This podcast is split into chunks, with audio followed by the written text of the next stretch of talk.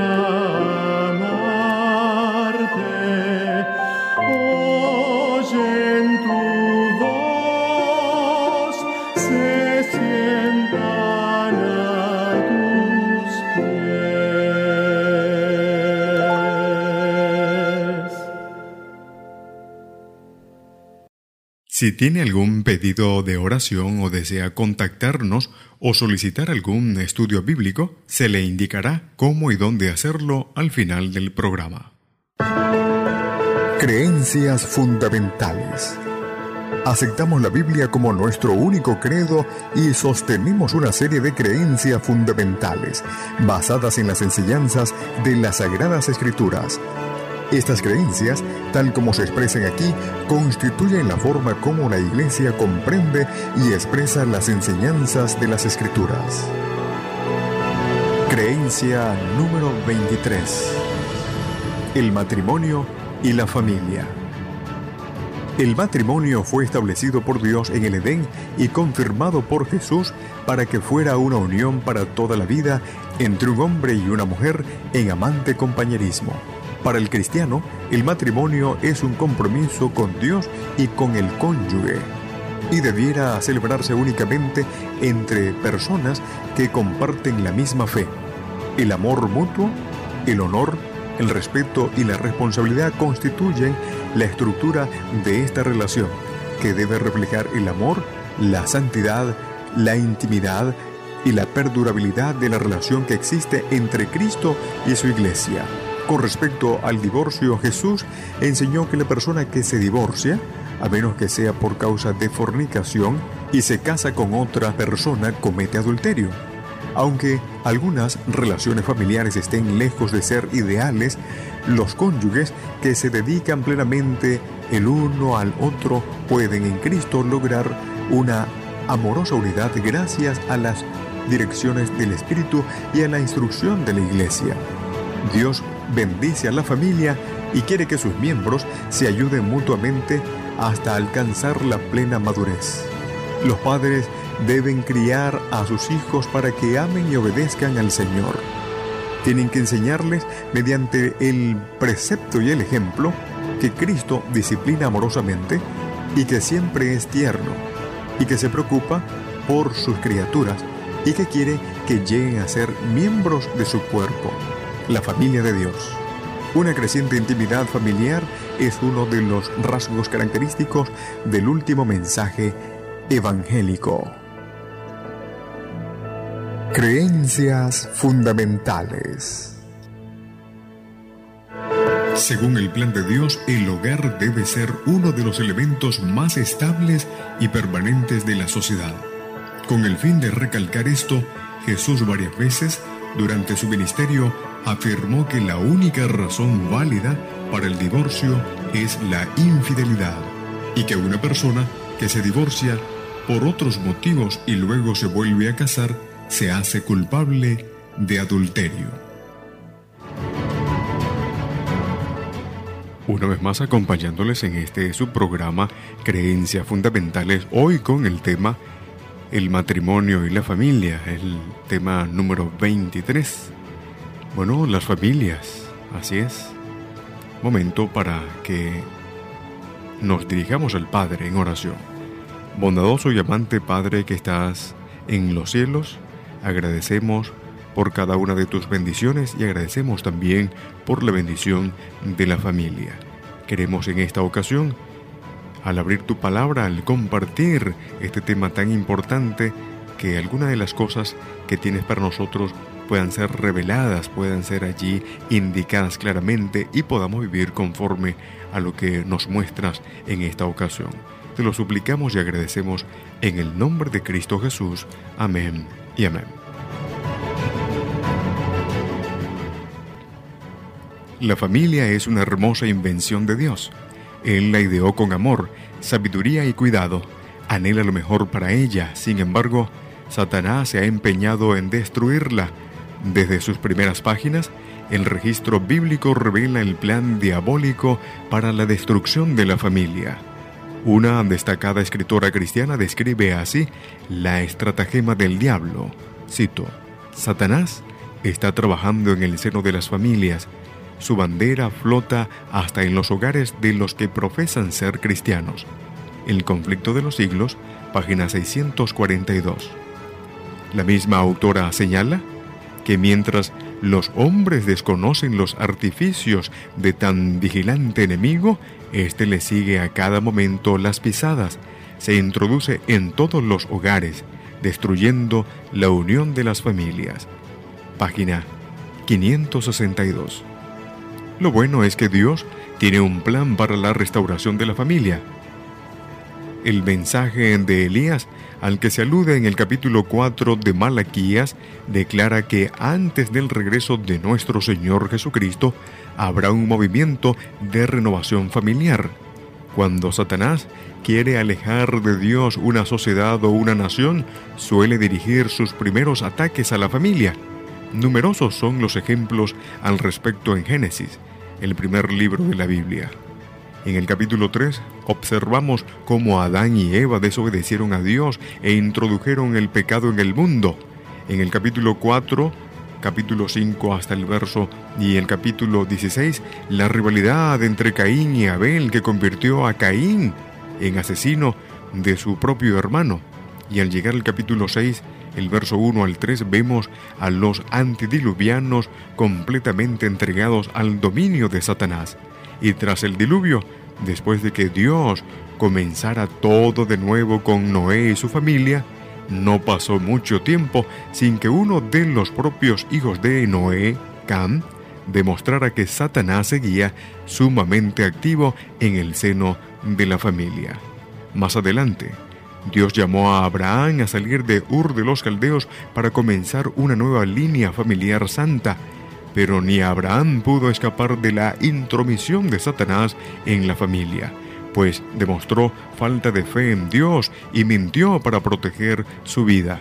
El sobrino de Abraham, Lot, tomó la mala decisión de vivir en la impía ciudad de Sodoma y perdió a su familia en aras de la seducción de aquel ambiente corrupto y aún sus dos hijas que habían escapado de las llamas del juicio de Dios sobre Sodoma acabaron teniendo una relación incestuosa con su padre, la cual dio origen a dos de las naciones más impías de la antigüedad, los amonitas y los moabitas. Vamos a la pausa y ya regresamos con más de este tu programa, Creencias Fundamentales.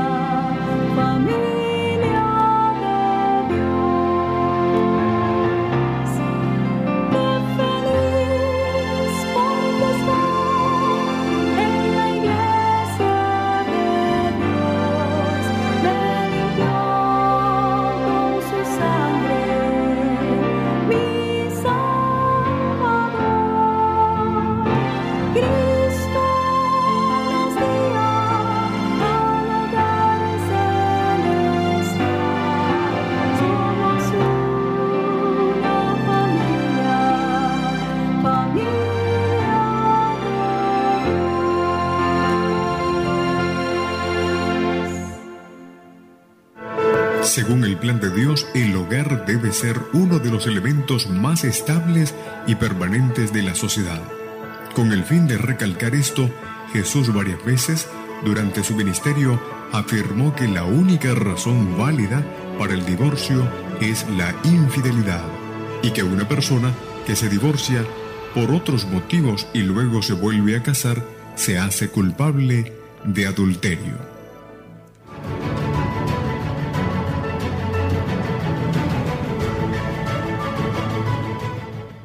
El matrimonio y la familia es el tema que nos ocupa en esta ocasión y queremos entonces continuar hablando de este tema tan importante.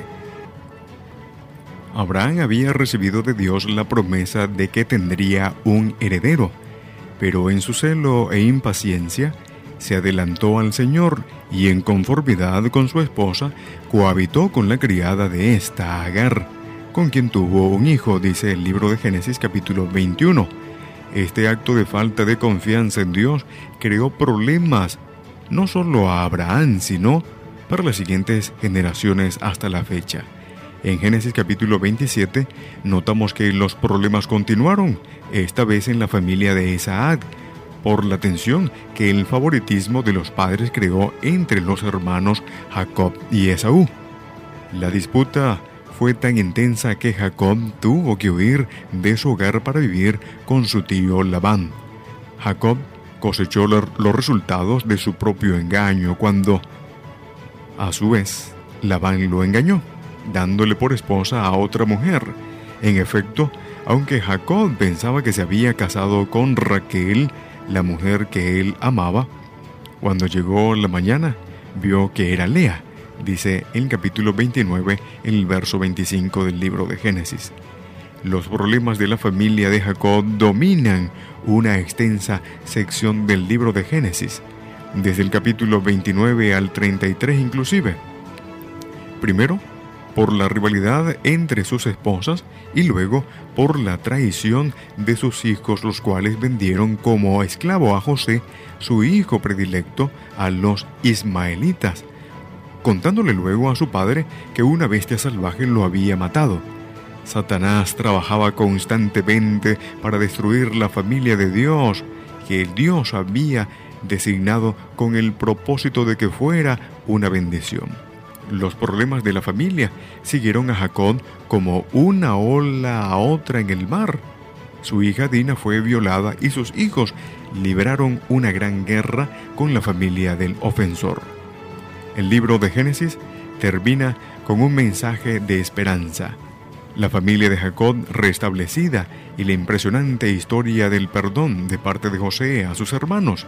Pero antes de ello, el mismo José que había sido humillado, deshonrado y separado de su padre a causa de la maliciosa estratagema de sus hermanos, fue a dar a la cárcel debido a la injusta acusación de la despechada esposa de su amo, la cual en realidad había querido tener relaciones adúlteras con él, cosa que él había rehusado, preguntándose y preguntándole, ¿cómo pues haría yo este gran mal y pecaría contra Dios? Dice el libro de Génesis 39, 9. Con el tiempo, Dios reivindicó a su fiel soldado, lo sacó de la cárcel y hasta lo colocó como segundo en la autoridad después del faraón reinante. Así, a partir de entonces José estuvo a cargo de todos los asuntos del faraón. Dios anhela, amigo, amiga que me escuchas, liberar a la familia de las garras de la influencia satánica, desea restaurarla al ideal que él mismo tuviera para ella desde el principio. La historia de la opresión de las familias de Israel, registrada en el libro de Éxodo, ilustra claramente cómo Satanás procura alejar de Dios a la familia, pero como Dios obra vez tras vez, para reivindicarla, Dios erigió a Moisés como libertador y prototipo de Cristo para demandar la liberación de su pueblo. Vamos a la pausa y ya regresamos.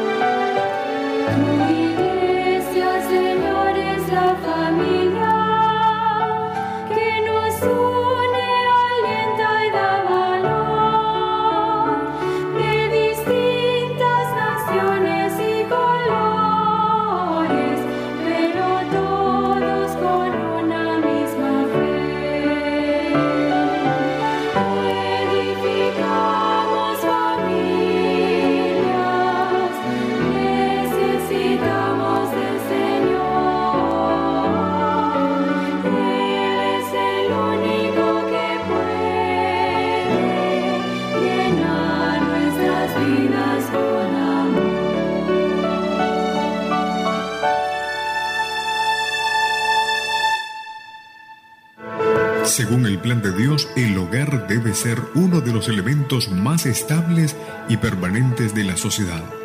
Con el fin de recalcar esto, Jesús varias veces durante su ministerio afirmó que la única razón válida para el divorcio es la infidelidad y que una persona que se divorcia por otros motivos y luego se vuelve a casar se hace culpable de adulterio.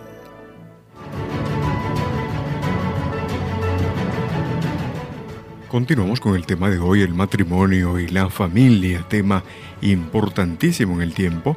Ya hemos revisado lo que el libro de Génesis dice con respecto a esta batalla entre el bien y el mal y cómo Satanás ha estado obrando en medio del núcleo allí familiar. Pero ahora pasamos al libro de Éxodo. Jehová, el Dios de Israel, dice así, deja ir a mi pueblo. Demandó Moisés al faraón, mas este, por supuesto, decidió negociar la salida, proponiendo un acuerdo supuestamente beneficioso para ambas partes. Andad, ofreced sacrificio a vuestro Dios, pero dentro del país, dice el libro de Éxodo capítulo 8, el verso 25. Como Moisés lo rechazó, o lo rechazara, el faraón entonces allí presentó otro. Yo dejaré ir, con tal que os vayáis más lejos dice Éxodo capítulo 8, el versículo 28. Pero Moisés también lo rechazó, de modo que el faraón insistió con un tercero. Dice el libro de Éxodo capítulo 10, el verso 11. Id ahora vosotros, los hombres. Moisés volvió a rehusarse y el faraón volvió a insistir. Id, solamente queden vuestras ovejas y vuestras vacas, vayan también vuestros niños con vosotros, dice Éxodo capítulo 10, el verso 24. Inamovible Moisés respondió categóricamente, Hemos de ir con nuestros niños y con nuestros viejos, con nuestros hijos y con nuestras hijas, con nuestras ovejas y con nuestras vacas. No quedará ni una pezuña, dice el libro de Éxodo capítulo 10, el verso 9, mm, el versículo 24 hasta el 26. Dios quiere la restauración completa de toda la familia. No acuerdos ni soluciones allí intermedios. Con su brazo poderoso Jehová humilló por fin al faraón y sacó de ese lugar de Egipto a las familias de Israel rumbo a la tierra prometida. Aguardaba a Israel otra importante lección que aprender, que la verdadera salvación de la familia ocurre por la sangre de Jesucristo. En la noche de la liberación de Israel, de la esclavitud egipcia, cada familia debía matar un cordero, esparcir su sangre en los dos postes y en el dintel de la puerta de cada casa. Dios había prometido, la sangre os será por señal entre las casas donde vosotros estéis, veré la sangre y pasaré de largo ante vosotros. Dice Éxodo capítulo 12, el verso 13. Dios quiere que todas las familias de la tierra sean liberadas de la esclavitud de Satanás y transportadas al hogar celestial cuando Jesús regrese. Es por la sangre de Jesucristo, derramada por nosotros en la cruz del Calvario, que tal cosa es posible. Nuestra parte es el plan de Dios para liberación y restauración de la familia. Es sencillamente aceptar este maravilloso ofrecimiento. Como el endemoniado gadareno del relato de Lucas capítulo 8, el verso 38 al 40, carecemos de la capacidad que necesitamos para librarnos y restaurarnos por nosotros mismos a nuestro sano juicio. Sin embargo, el más débil ser humano que clama a Jesús, Señor, sálvame, encontrará que Jesús sí puede y quiere hacerlo. Este es el mensaje que Dios quiere que las familias de la tierra conozcan. Él cree en las familias y desea verlas felices. En los últimos días, el mensaje de Elías al que se refiere el capítulo 4 de Malaquías, mensaje sobre la conversión allí del corazón, transformará los corazones, los hogares y las vidas de muchos en preparación para nuestra unión con la familia del cielo. Que el Señor le bendiga y que usted también haga los preparativos para que esa familia comience a existir en este tiempo. Hemos finalizado por hoy lo que creemos del matrimonio y la familia. El Dios de los cielos te bendiga grande, poderosa y abundantemente. Aceptamos la Biblia como nuestro único credo y sostenemos una serie de creencias fundamentales basadas en las enseñanzas de las Sagradas Escrituras. Estas creencias, tal como se expresan aquí, constituyen la forma como la Iglesia comprende y expresa las enseñanzas de la Escritura. Radio Mundial Adventista presentó Creencias Fundamentales.